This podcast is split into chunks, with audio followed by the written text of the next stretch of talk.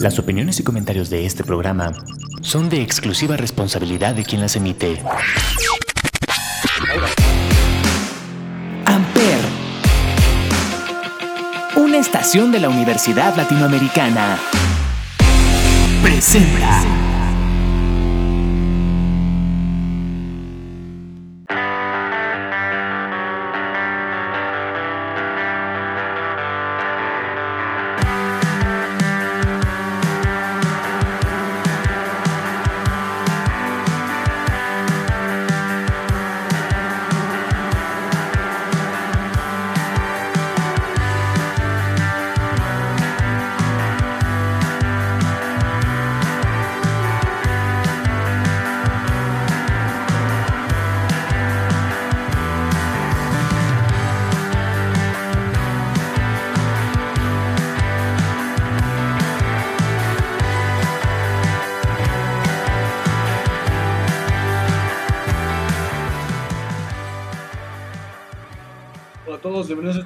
Llamado Sonidos en el Aire a través de Amper Radio desde la Universidad Latinoamericana y como todos los miércoles nos acompaña Olivier. Olivier, ¿cómo estás?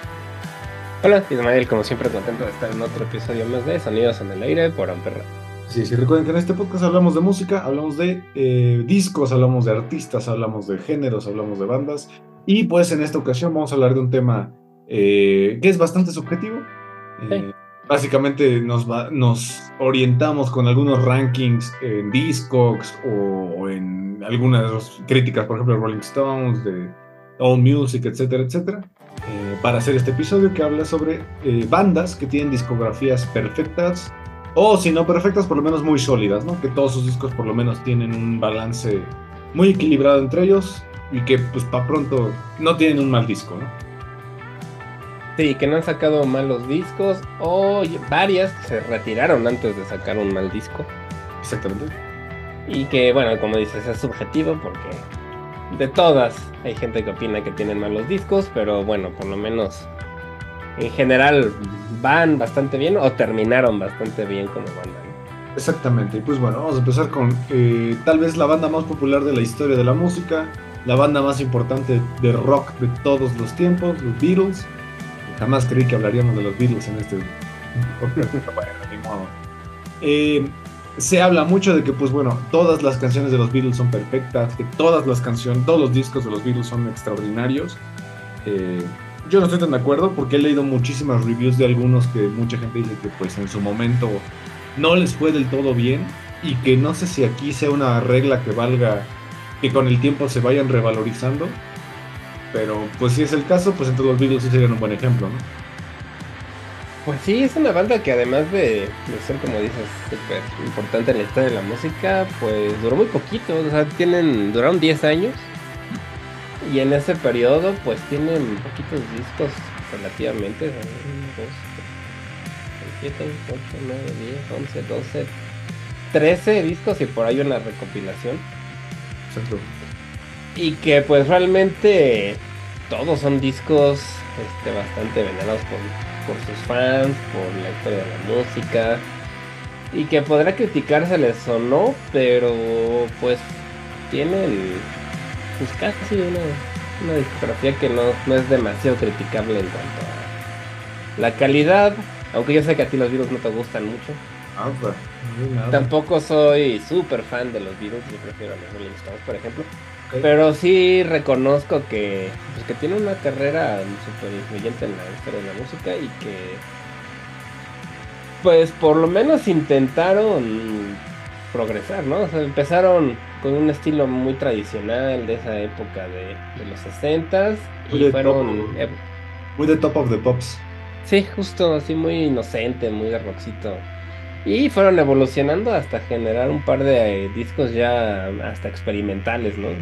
Sí, eh, de hecho, eh, lo que platicabas hace rato, ¿no? El Revolver, el Sgt. Pepper e incluso el, el White Album son discos completamente experimentales, Ujú. donde ellos meten sonidos que en el rock jamás se habían metido. Eh, a mí, voy a aclarar algo, no es que los odie a nivel musical, o sea, respeto bastante lo que hicieron. Lo que he descubierto gracias a Peter Jackson, con su documental este que sacó del, ¿qué es el Let It Be? Me caen muy mal.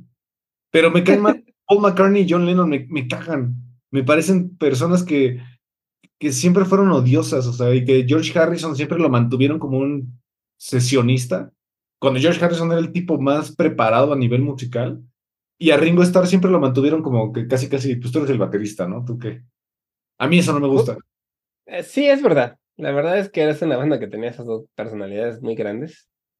Pero era una banda en la que los cuatro eran músicos, muy buenos músicos todos, todos sabían cantar, todos tocaban varios instrumentos. Claro. Y por ejemplo, George Harrison, pues hasta la fecha de la canción más famosa de los Beatles, que es Here Comes the Sun, por lo menos la más tocada en Spotify, es de George Harrison. Sí, exactamente. Eh, y pues sí, nada, los Beatles, pues no hay mucho que hablar de ellos porque creo que se ha dicho todo. Eh, hay un sinfín de documentales que pueden ver, hay un sinfín de historias. Eh, de hecho, Paul McCartney creo que viene a finales de este año, otra vez. De seguro va a costar un millón de pesos. Exactamente, exactamente. Pero pues bueno, vamos a escuchar esta canción que justamente la escogimos porque tiene una historia curiosa, que ahorita vamos a platicar de ella. Esta canción se llama Helter Skelter, del White Album de los Beatles. Vamos. to the bottom, I go back to the top of the slide. Where I stop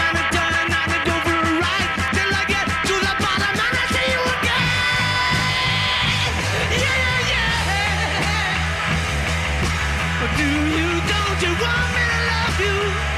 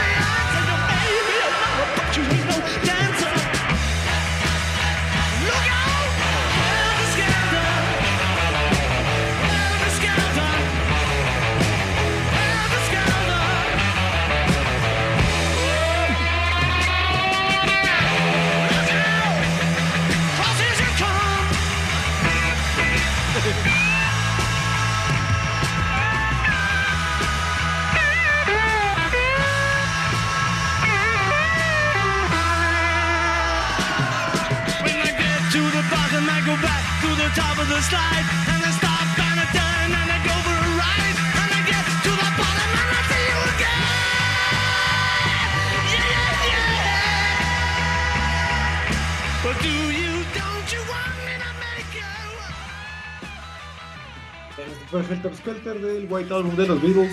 Eh, una canción que decíamos tiene historia porque eh, fue la canción que escuchó Charles Manson, el líder de la familia, la secta esta que mató a Sharon Tate.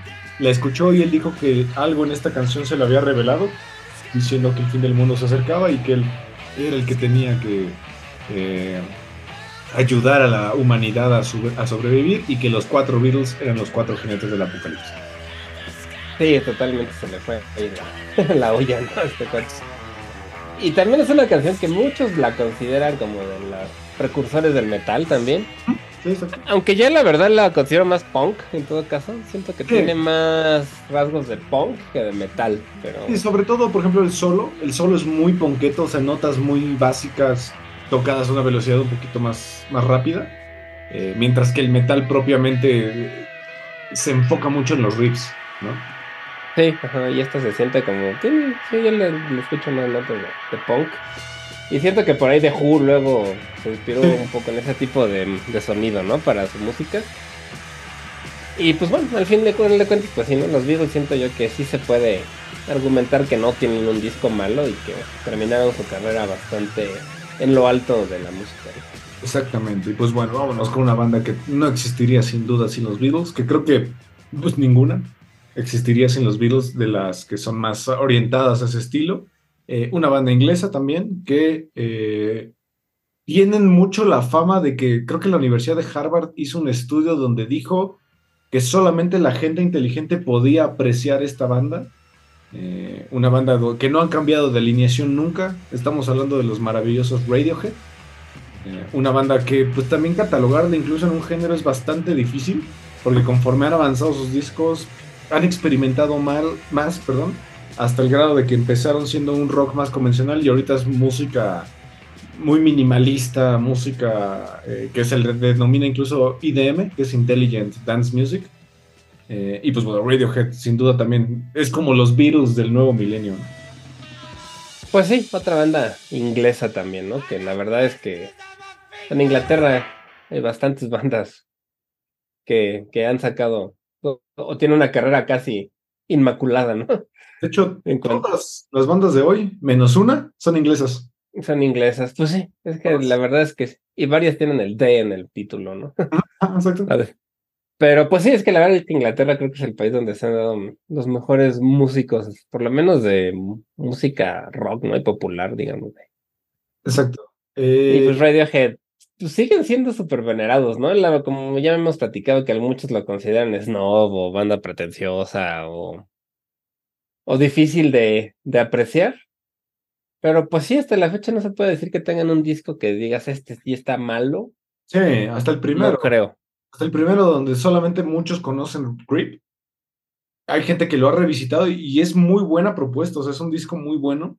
Eh, después tenemos The Bends, que es un disco más orientado todavía a los inicios del rock, pero pues el parteaguas en Radiohead sería su tercer disco, que mucha, mucha gente considera uno de los mejores discos de la historia de la música, eh, que es el OK Computer, eh, que a mí me gusta mucho más su sucesor, que sería el Kid A, donde se meten a la música electrónica, la música experimental. Tenemos el Amnesiac, tenemos el In Rainbows, tenemos el eh, The King of, Lam- el of y por último tenemos a, a Moon Shaped Pool, en donde pues Radiohead ha ido evolucionando mucho al grado que decía, como bien decías tú, se le considera música snob, ¿no?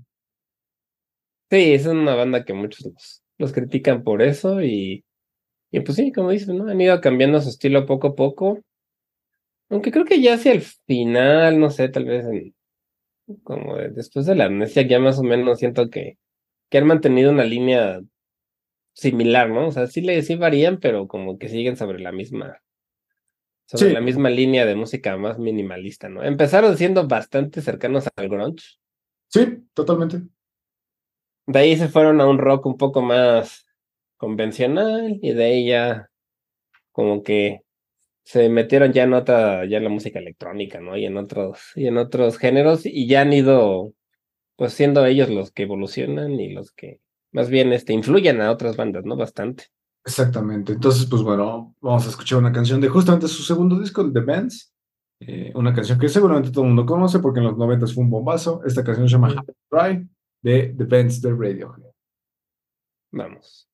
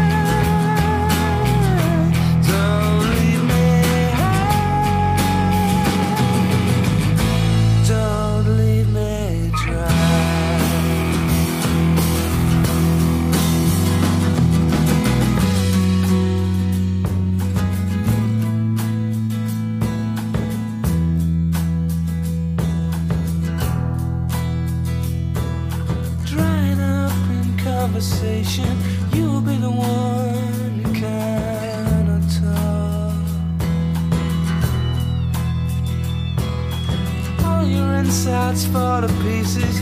You just sit there wishing you could still make love.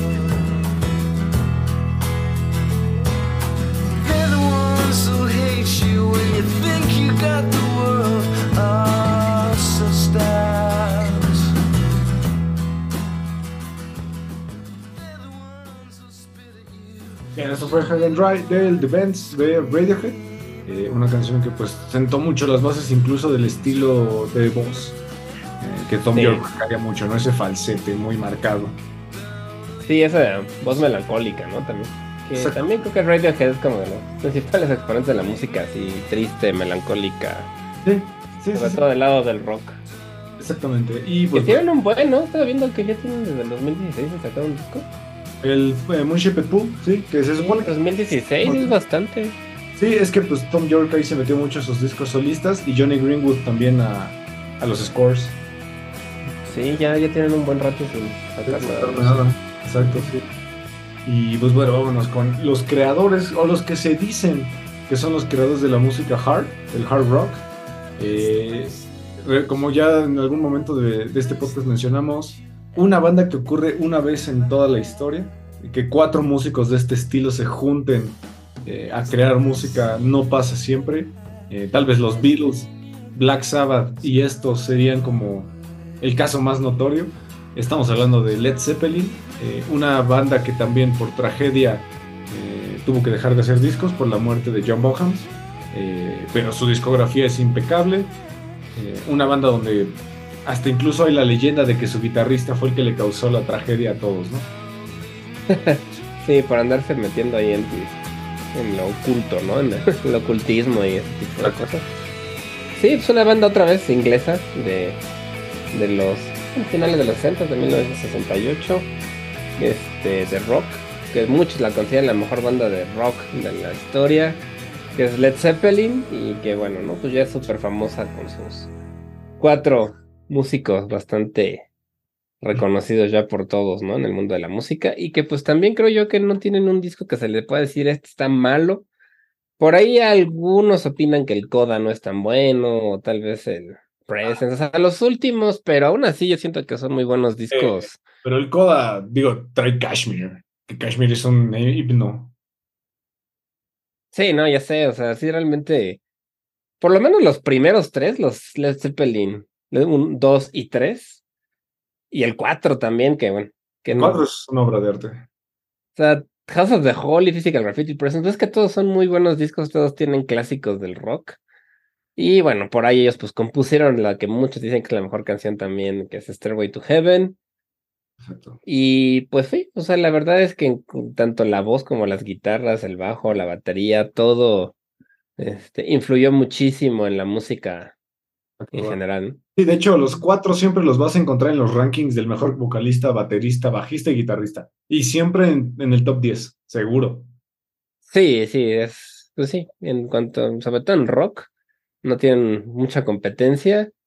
Y pues todos siguen por ahí, digo, salvo, este, bueno, este, John Bohan que murió, pero, o sea, realmente Jimmy Page y Robert Plant por ahí todavía siguen teniendo sus, sus proyectos, aunque ya creo que nunca al nivel de Led Zeppelin, ¿no? Exactamente. Digo, Robert Plant tiene su banda de Holy Band o de The Band of Joy. Ujú, Eh, Más jazzero, creo, ¿no? Ah, exacto. Es bastante cool, pero no es Led Zeppelin, ¿no? Pero nunca lo serán. O sea, John Boham sí se, sí se nota que era un elemento muy importante en la banda, al grado que ellos respetaron que el día que murió, la banda moría con él, ¿no?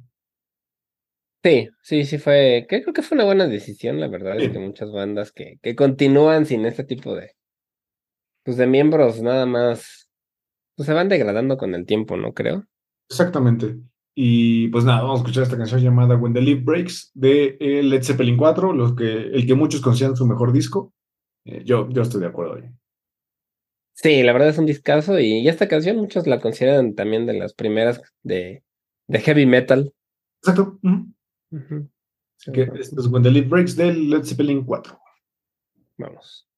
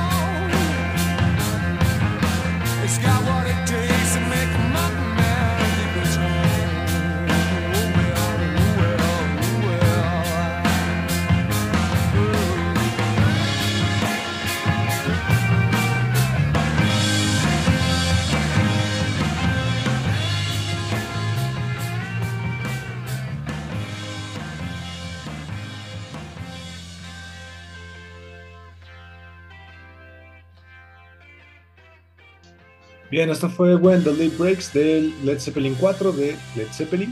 Eh, algo que también eh, Led Zeppelin metió muy, muy de moda al, al mundo musical es eh, meter como toda esta ñoñería fantástica de libros de Tolkien, de relatos eh, nórdicos, de runas, de todo eso a la música, cosa que de hecho el black metal recuperaría bastante tiempo, tiempo después en los noventas. Pero yo creo que Led Zeppelin, eh, además de lo virtuoso que eran cada uno de sus integrantes, también este, esta parte de que los cuatro pues se veían que eran tipos bastante leídos, ¿no? Sí, sí se ve que les gustaba la, pues, lo oculto, ¿no? También metieron por ahí cosas de ocultismo y de y de, de ese tipo de, de mundo, ¿no? Y, y pues también eran por ahí conocidos, ¿no? Porque Alice es como de Alistair Crowley y todo ese tipo de, Sí, de de, de cosas le- les llamaban la atención, ¿no? Y pues bueno, la verdad es que siento que sentaron muchas de las bases del rock y de lo que después sería el metal y ya otros géneros. Exactamente. Eh, y pues bueno, ya que estamos en Inglaterra y pues todas nuestras bandas, con excepción de una, van a ser inglesas, eh, vámonos a un género completamente distinto. eh, un género que surgió prácticamente en los noventas y que era una combinación de música electrónica, de reggae, de hip hop y que pegó bastante, sobre todo en, en lugares como Birmingham, como en Manchester. Eh, que de este género surgiría una banda tremendamente importante que sería Gorillaz. Solamente que Gorillaz pues evolucionó bastante hasta convertirse ya como en otra cosa. Pero en realidad Gorillaz nació de una escena llamada el trip hop, que ya hemos platicado un poquito de ella. Y pues de este género pues surgirían dos bandas que hoy vamos a hablar, de las cuales en nuestra opinión tienen una discografía muy sólida, muy perfecta.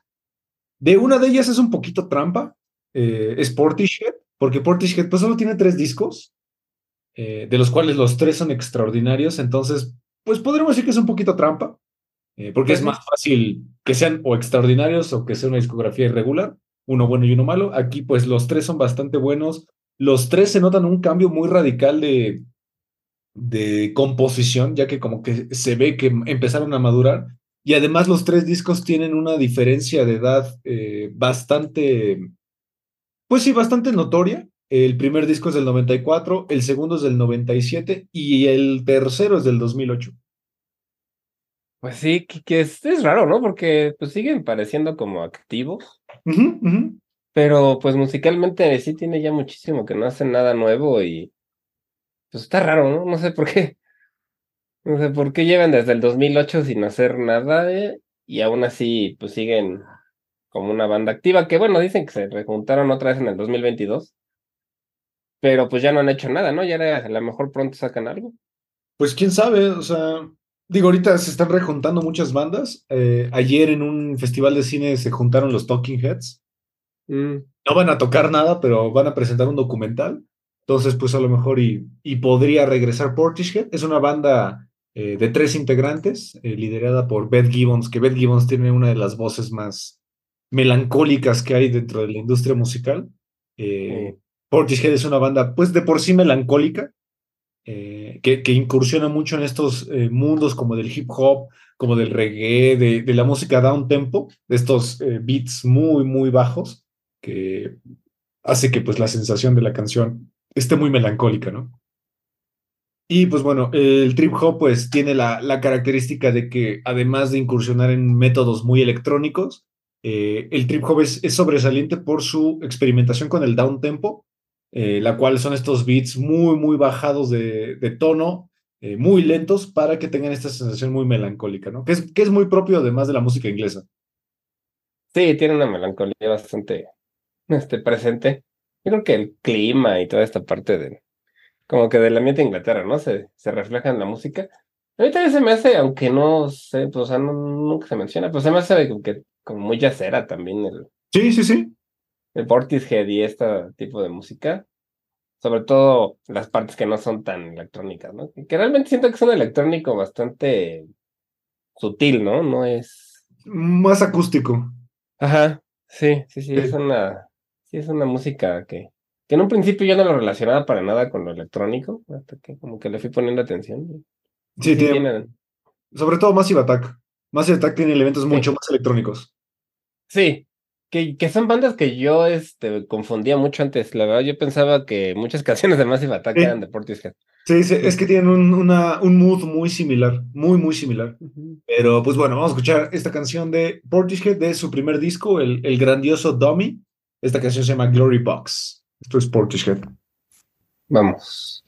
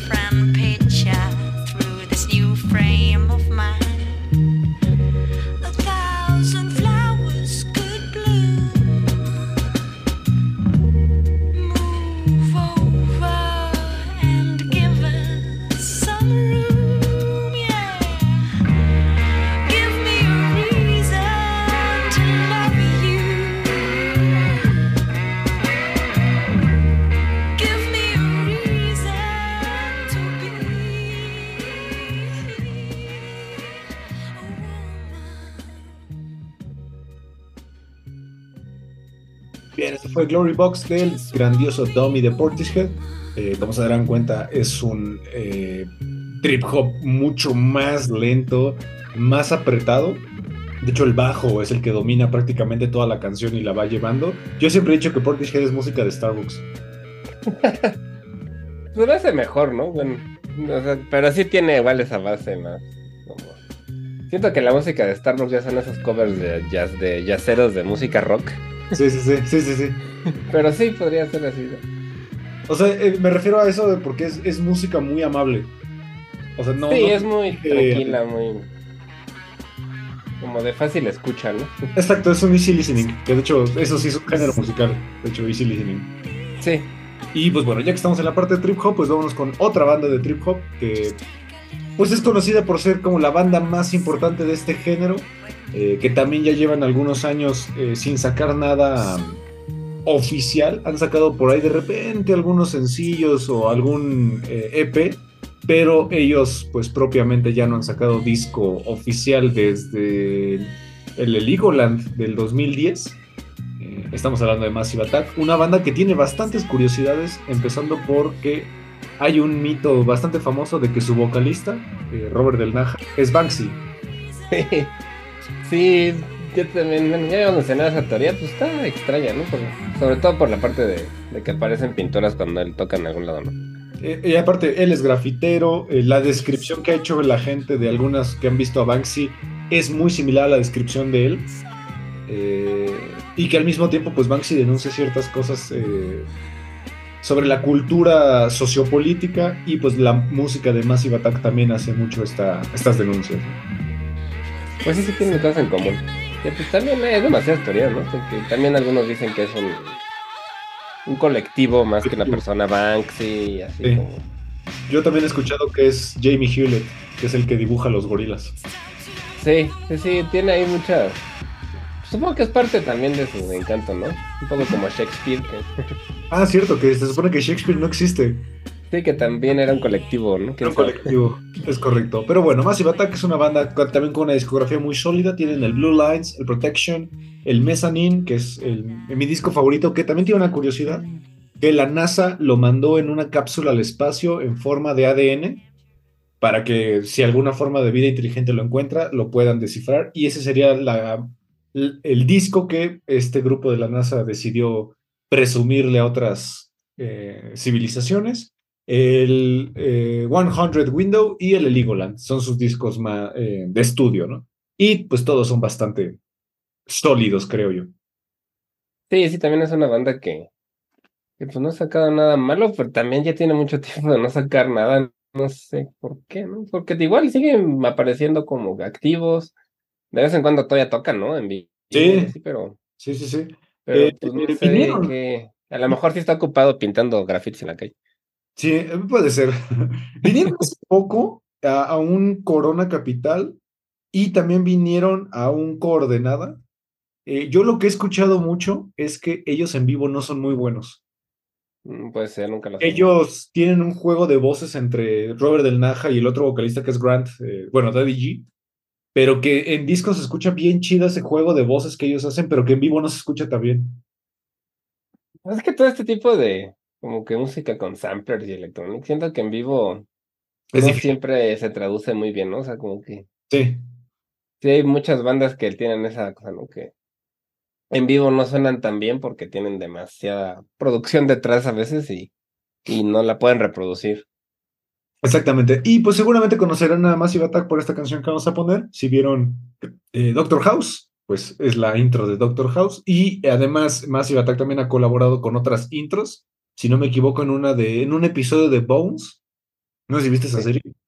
Eh, hay episodios capítulos, pero sí sé cuál es. Ahí ponen varias eh, canciones de Massive Attack también. Entonces, vamos a escuchar esta canción llamada Teardrop del Mezzanine, eh, el mejor disco para mí de Massive Attack. Vamos.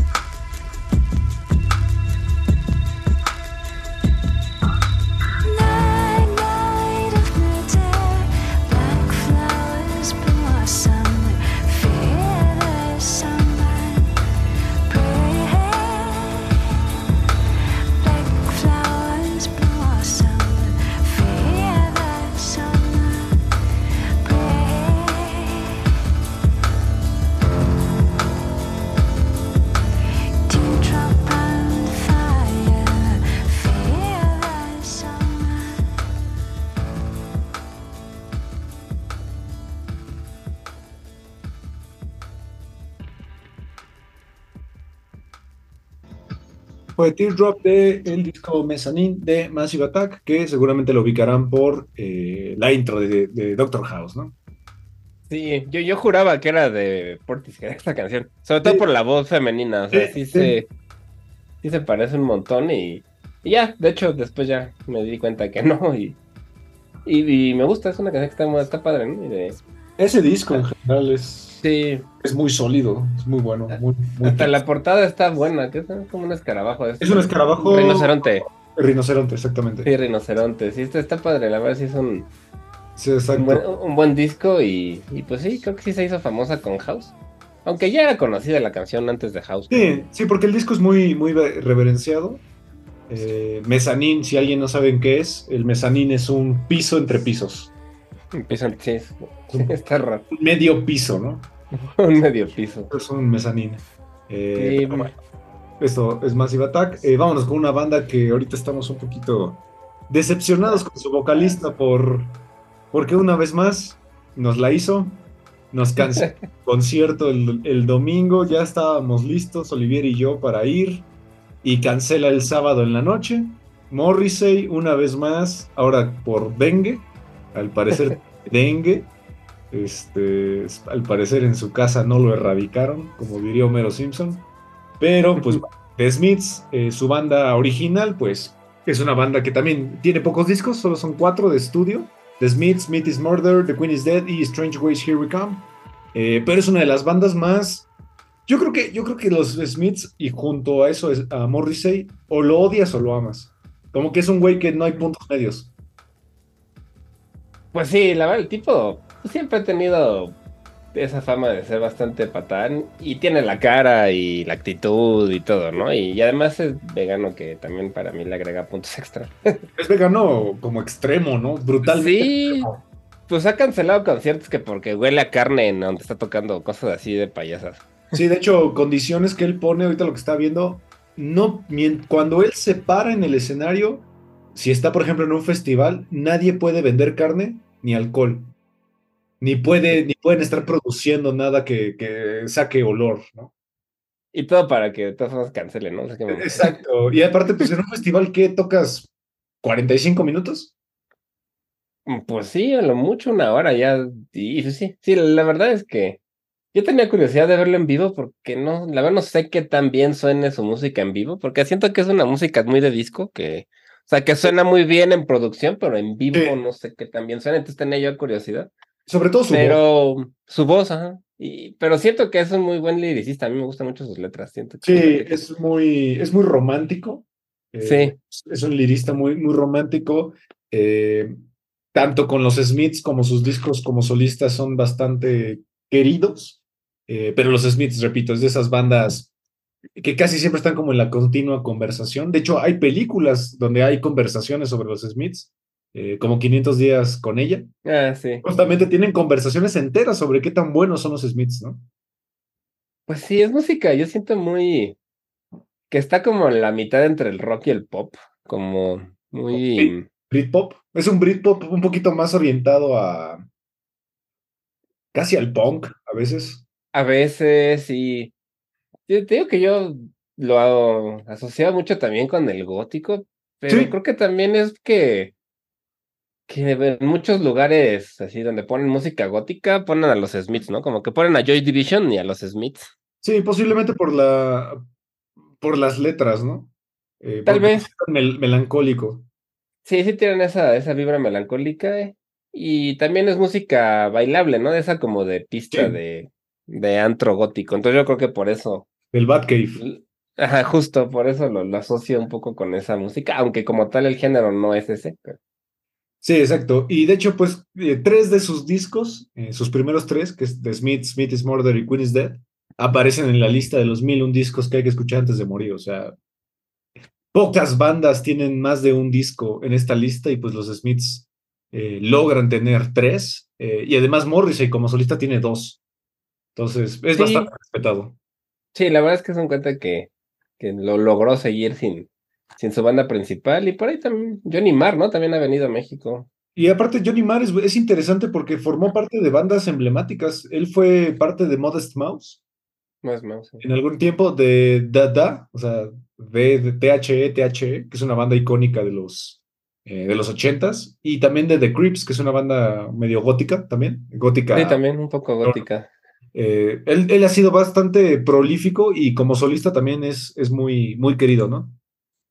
Sí, sí, es un cuate que la verdad también musicalmente influyó bastante, ¿no? Su guitarra creo que ha influido a Sí. muchísimas bandas como Interpol o cosas así más. Es su, su rasgueo. Ferdinand. Ajá, es algo ya más que trascendió su, su, su música y, y pues en general los Smith creo que es como de los padres del pop rock o algo así, como una mez- Sí, claro. alternativo también. Sin los Smiths no existiría Blur, no existiría Oasis, no existirían los Stone Roses. El trip hop seguramente no, no hubiera llegado de esa manera. Interpol, los Strokes, nada de eso hubiera llegado sin los Smiths. Sí, entonces pues es una banda que, que la verdad también creo que sí se tiene una discografía muy, Muy sólida. muy sólida y pues sí, lástima que Morrissey pues es un cuate así, pues complejo, ¿no? No sé, yo, yo, yo, creo que yo, yo ya tenía mi presentimiento que algo iba a pasar. Sí, Tiene- porque, o sea, no lo decimos como, como en mala onda, sino porque neta, Morrissey es famoso por cancelar y en México, si no me equivoco, es la tercera vez que cancela. Sí. En toda la historia de, la- de las que ha anunciado giras aquí en México, eh, ha cancelado tres veces. Pues sí, ya, a mí se me hace un poquillo tipo Axel Rose, ¿no? Nada más tío, de otro género, pero Sí, igual medio, medio diva. O sea, sí es este, porque neta, algo, algo le pasó como lo que dice del dengue y, y es algo grave, Pues sí, pues mala suerte, ¿no? sí, eso sí, eso sí, pero. Pues quién sabe, el caso es que los Smiths sí son ya clásicos también, ¿no?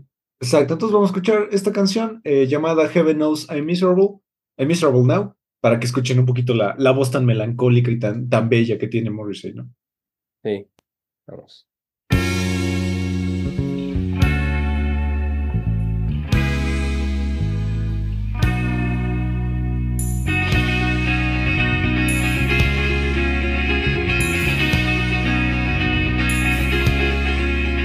I was happy in the haze of a drunken hour, but heaven knows I'm miserable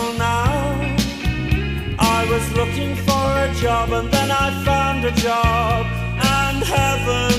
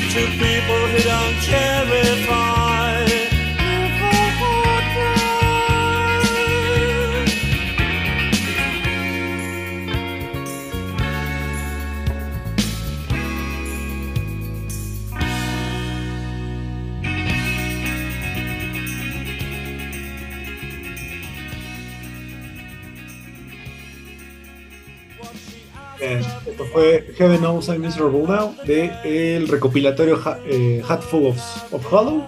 Eh, como dato curioso, esta canción fue escogida dentro de las 500 mejores canciones que le dieron forma a lo que es hoy en día el rock. Pues sí, sí es una buena canción. Y la letra, a mí se, no sé, se me hace súper sarcástica, ¿no? Es como... Eh, él, él es muy cínico. Sí, es muy cínico, muy sarcástico y, y también muy inglés. Siento que es súper inglés la música. Sí, él de hecho tiene raíces irlandesas y de hecho tiene canciones donde se debate qué es más, ¿no? Irlandés o, o- o inglés. Sí, entonces, pues sí, sí, la verdad es que... Y tiene, pues también ese estilo, ¿no? Que es como muy agudo de pronto. Sí, sí, yo creo que para mí Tom York se, se, se inspiró mucho en él, en algunas partes. Y pues bueno, vámonos con una banda que se ha discutido mucho si ellos fueron los que le dieron forma al, género punk. Eh, se, se discute porque no solamente han, han estado metidos en este género, sino que han incursionado en el reggae e incluso en el new wave. Es una banda bastante polifacética donde sus integrantes tanto como, como banda como separados son bastante respetados. Eh, sobre todo su guitarrista y su vocalista Joe Strummer y Mick Jones. Eh, ellos son, son los líderes de esta banda que tiene dos, cuatro, seis discos, de los cuales uno de ellos, que es el London Calling, posiblemente es una de las portadas más conocidas de la historia de la música. Estamos hablando de The Clash. Sí, pues The Clash igual esta banda ya legendaria inglesa que, Que sí, muchos la consideran la mejor banda de punk, ¿no? Que hubo en la historia. Sobre todo porque musicalmente sí eran más avanzados que la mayoría de las bandas de punk, ¿no? Como, como los Sex Pistols, por ejemplo, que eran la competencia, digamos, un poquito. Sí, aunque los Sex Pistols fueron un producto creado. Sí, y Estos con no. un solo disco, ¿no? Sí, estos no. Estos sí eran Ah, sí, muy de- virtuosos, si quieres.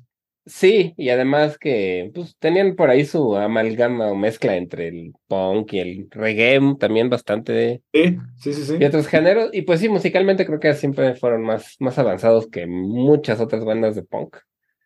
Y también fueron de las bandas más grandes de Inglaterra. Mucho tiempo estos llenaban estadios y era impresionante los videos que se ve de, de Clash en su época más famosa. Exacto, exacto. Eh, ellos, pues bueno, se separan por una tragedia. eh, fallece eh, Joe Strummer. Entonces, eh, ¿sí fue Joe Strummer o Mick Jones? Sí, fue Joe Strummer. Joe Strummer, sí. Fallece en el 2002. Entonces, pues de ahí ellos se separan. Y pues bueno, cada quien se va a lugares distintos. eh, a los que digamos que mejorcillo les fue, fue al bajista Paul Simon, Simonon, que si lo ven en fotos es igualito a Doctor House. Pero así, sí, igualito. Él se fue con Gorilas. Él es bajista de Gorilas. Y también de una banda alterna que tiene por ahí Damon Albarn, que es The Good, The Bad and The Queen, que es bastante. eh, y bueno, es un, es un bajista bastante respetado. Y pues bueno, al morir Joe Strummer, pues la banda se desintegra por, pues, por respeto a él, ¿no? Pues sí, la verdad es que era bastante importante en la banda. No siento que no hubiera quedado ya. Igual de Clash sin, sin Joe Strummer. Y pues tuvo. Siento que está bien. ¿no? La verdad, sien- se quedaron en un punto en el que se van a ser recordados. Pues por su legado y no por haber sacado discos igual ya no tan buenos, ¿no? Con otros vocalistas. Un poco lo que le pasó a Queen después de que se murió Freddie Mercury. Sí, que metieron a Adam Lambert. ¿Qué digo? Adam Lambert, la- ah, Adam Lambert canta bastante chido, Sí, canta bien. pero- pero no lo vas. No, no, o sea, yo creo que Queen es irreemplazable sin Freddie Mercury, ¿no? sí. Eh, ¿Tú meterías a The Clash en, en punk? Sí, yo sí. Tienen, sobre todo al principio, y tienen una actitud muy de punk, la verdad. Sí, pero este Y como letras, las letras también muy antipolíticas, subversivas. muy, muy antinihilismo, eh, muy anárquicas. Y aparte yo creo que ellos dentro del punk, eh, el primer punk, de los que estamos hablando, los Ramones, eh, The Clash, eh, lo- eh, ah, The Circle Jerks, este, los Sex Pistols, yo creo que ellos eran los únicos que sí tenían esta ideología, además de lo musical, tenían la ideología, ¿no? O sea, los, los Sex Pistols, si alguien no lo sabía, perdón por romperles la ilusión, pero son un producto creado por una discográfica para expandir todo este pensamiento punk que se estaba dando de moda. Y los Ramones, pues, pues eran unos cu- cuatro perdedores que espiraban pegamento en la azotea. O sea, ellos no tenían ninguna ideología de nada, solo querían chicas. Sí, ellos más bien querían pasársela bien, que también hicieron música muy chida. Sí. Pero sí, yo creo que The Clash eran los más serios y los que sí, de verdad, como que vivían ese estilo punk, ¿no? Y sobre todo el de Lo- London Calling, y siento que es muy, Sí. o sea, ese disco sí es super punk desde la portada, ¿no? Sí, de hecho, si alguien no ubica de dónde salió esa portada, es una burla a un disco, al primer disco de Elvis Presley. Sí. Hasta la misma letra se la robaron y todo. Sí, pero la foto está bien padre. Eh, la foto es, es punk. Sí, Eso es el punk, esa, esa portada. sí, entonces yo sí creo que sean punk y, y pues, mm, no sé, y más que son pues ya clásicos de ingleses, ¿no? Eh, Exactamente. Y pues bueno, vamos a escuchar esta canción llamada I Fuck the Law del disco The Clash. eh, una canción que, que es bastante icónica porque salen muchos videojuegos, sobre todo los de Grande Auto. Eh, puedes poner I Fuck the Law de The Clash. Entonces vamos a escucharla. Vamos.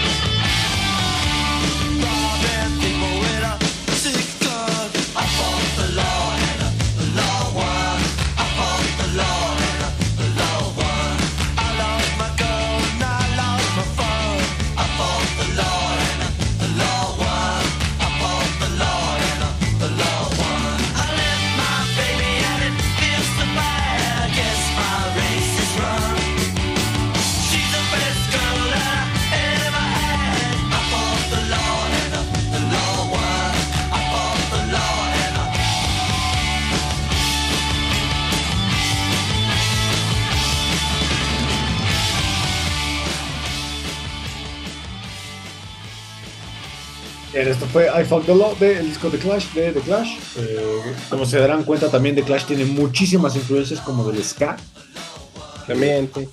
pero tiene unas guitarras muy precisas. Entonces, por eso, por eso The Clash es muy difícil de catalogar, porque tanto las guitarras suenan muy punks, como de repente las melodías son muy ska, pero de repente tienen estos ritmos de batería muy reggae. Entonces, son una banda difícil. Sí, que de hecho esta es un cover esa canción. De, de- Crickets es la banda original, que es la banda de los 60. De los 60, es una banda sesentera.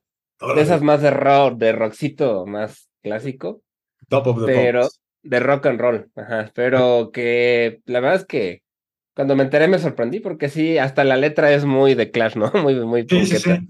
Sí, sí, sí, exacto. No, no, eso. Un dato curioso, no lo sabía. Sí, sí, sí, sí.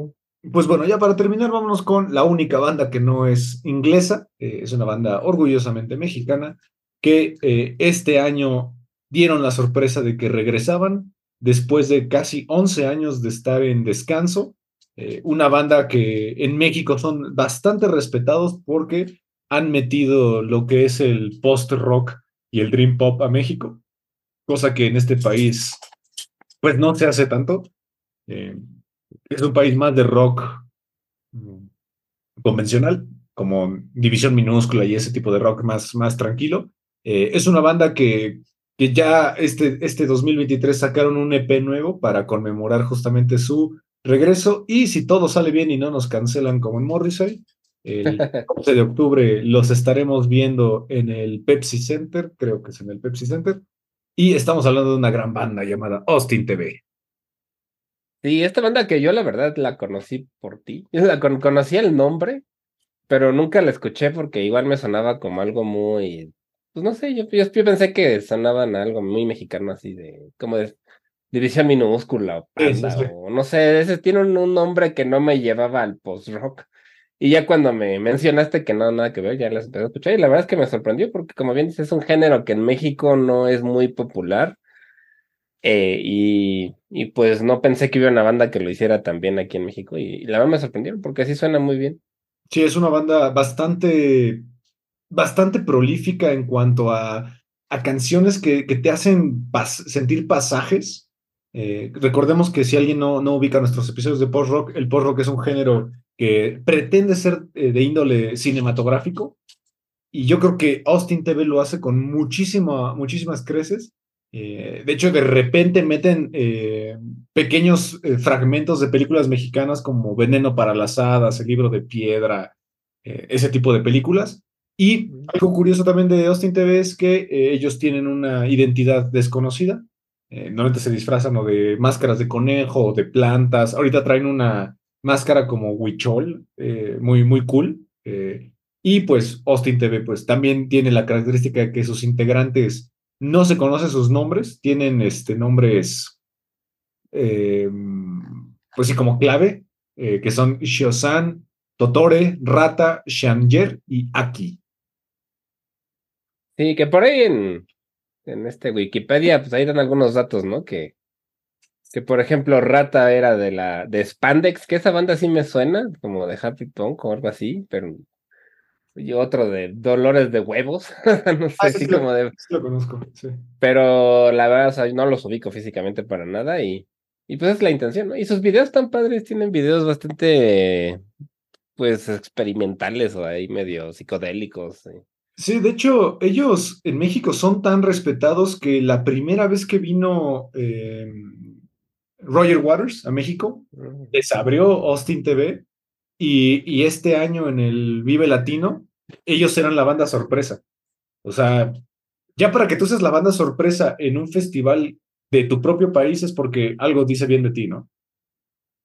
Sí, sí, sí, la verdad, pues han tocado en bastantes lugares, en- han tocado en el South, South by Southwest, en Coachella, y bueno, Vives Latinos, este, en, en bastantes este, festivales.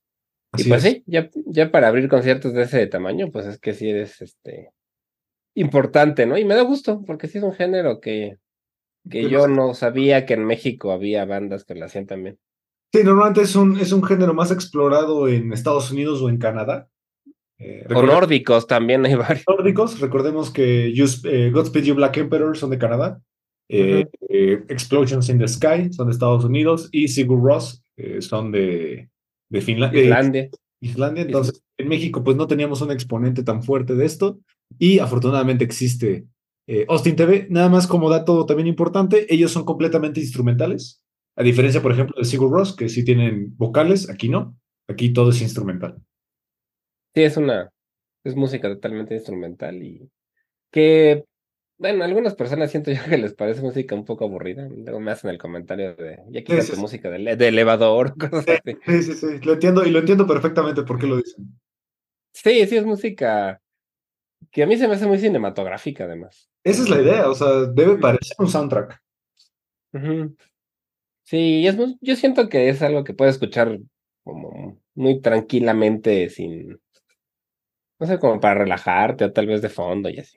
Exacto, es, es música más como de, de pensar, de pensar que, que, que como, no, no, pensar no es la, no es la palabra. Reflexionar. Imaginar, ¿no? Ujú. Como imaginar Sí, a partir de, de- del sonido. Sí, como contemplativa, pero audi- a- auditivamente. Es raro la, sí, la, la comparación, pero sí es una banda que, que, que vale la pena y, y si no la han escuchado o les o piensan que es de rock más convencional, pues no, sí, sí es algo distinto. Sí, o sea, esto es rock, es rock mexicano, pero no es el rock mexicano de División Minúscula ni Café Tacuba ni nada de eso. Esta es música más experimental, más de propuesta eh, y más orientada a, un, a una exigencia de público, ¿no? No es música, eh, a, a pesar de que es instrumental, no es música que puedas poner como de fondo en una comida, sin, porque de repente explota como buen post-rock. Eh, sino que es música un poquito más intimista, ¿no? Sí, yo creo que es más de nicho, ¿no? De, o sea, sí es un nicho grande de personas, pero comparado con otros géneros, no, no es tan conocida. Exactamente. Y pues bueno, con esta banda nos vamos a despedir de este episodio que quisimos hablar de algunas bandas que tienen discografías que nosotros consideramos que son bastante sólidas o si no perfectas. Eh, y pues nada, gracias por escucharnos otro miércoles aquí en Sonidos en el Aire a través de Amper Radio de la Universidad Latinoamericana. Olivier, muchas, muchas gracias. Muchas gracias a ti, Ismael, como siempre, y gracias a la ULA, ahí, Amper Radio por el espacio, y no se olviden escuchar 35 milímetros, nuestro podcast de cine. Así es, nos vemos el siguiente miércoles y nos despedimos con esta canción de el nuevo EP de Austin TV. Este EP se llama... eh, Ah, De la orquídea y la avispa, ¿no? No, esa es la canción. El, el- Ahorita te digo. El EP se llama. Ahorita lo escuché en la mañana. Se llama. Esta es la razón. Esta es la razón. Esta es la razón y esta canción se llama De la orquídea y la avispa. Y pues nada. Sí. Que el videoclip está padre, esta es Sí. animación, está padre. Está padre. Y aparte sacaron otro video que es justamente se llama Esta es la razón, donde van saliendo del Vive Latino. En estos camioncitos como de golf. Mm, Van saliendo y van despidiéndose de la gente que los reconoce por las máscaras. Mm, qué padre. Padre, entonces, pues nada, nos vemos la próxima semana y esto es de la orquídea y la avispa. Vamos.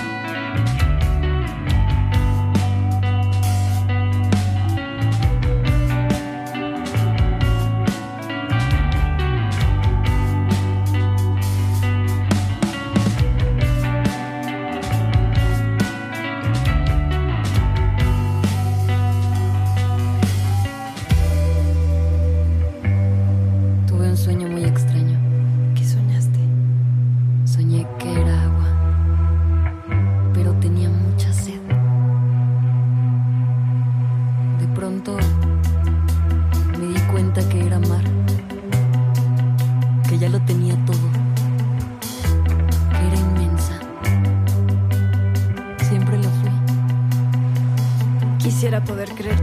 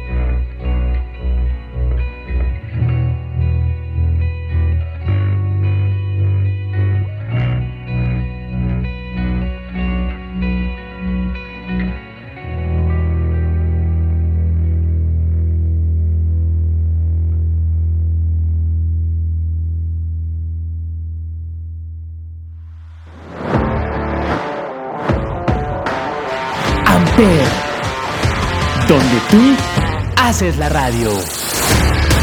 Presentó.